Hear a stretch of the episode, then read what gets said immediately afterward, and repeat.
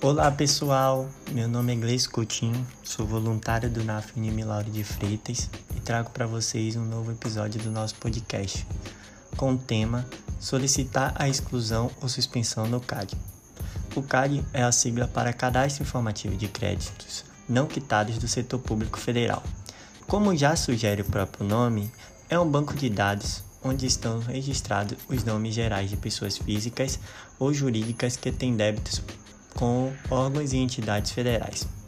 Em resumo, nada mais é do que um banco de registros de inadimplência federal. Na prática, o credor responsável pelo débito deve comunicar ao devedor sobre o inadimplemento, bem como a possibilidade de inscrição do CPF ou CNPJ em caso de manutenção da desobrigação pecuniária.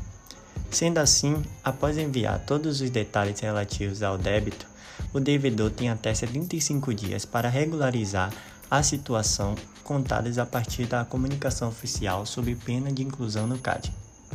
O CAD pode ser aplicado em inúmeras situações, sendo mais comum em análise referente à liberação do, de crédito, bem como a participação de programas de incentivo fiscal.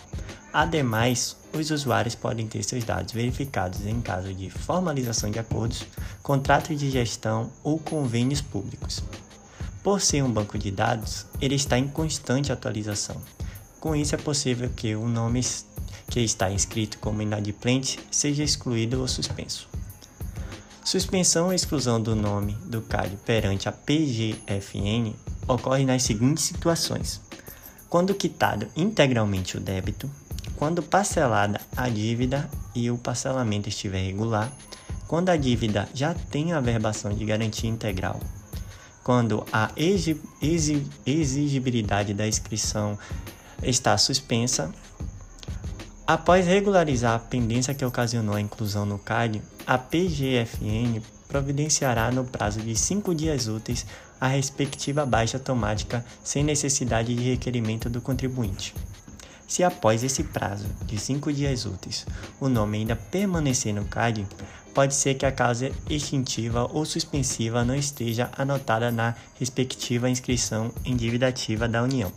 Nesse caso, o contribuinte deverá primeiramente protocolar os seguintes requerimentos: o pedido de revisão de dívida escrita, PRDI, ou a verbação de garantia em execução fiscal. Bom, pessoal, esse foi mais um episódio do nosso podcast. Espero que tenham gostado. Nos sigam nas redes sociais se gostou, compartilha para os amigos. Tchau, tchau.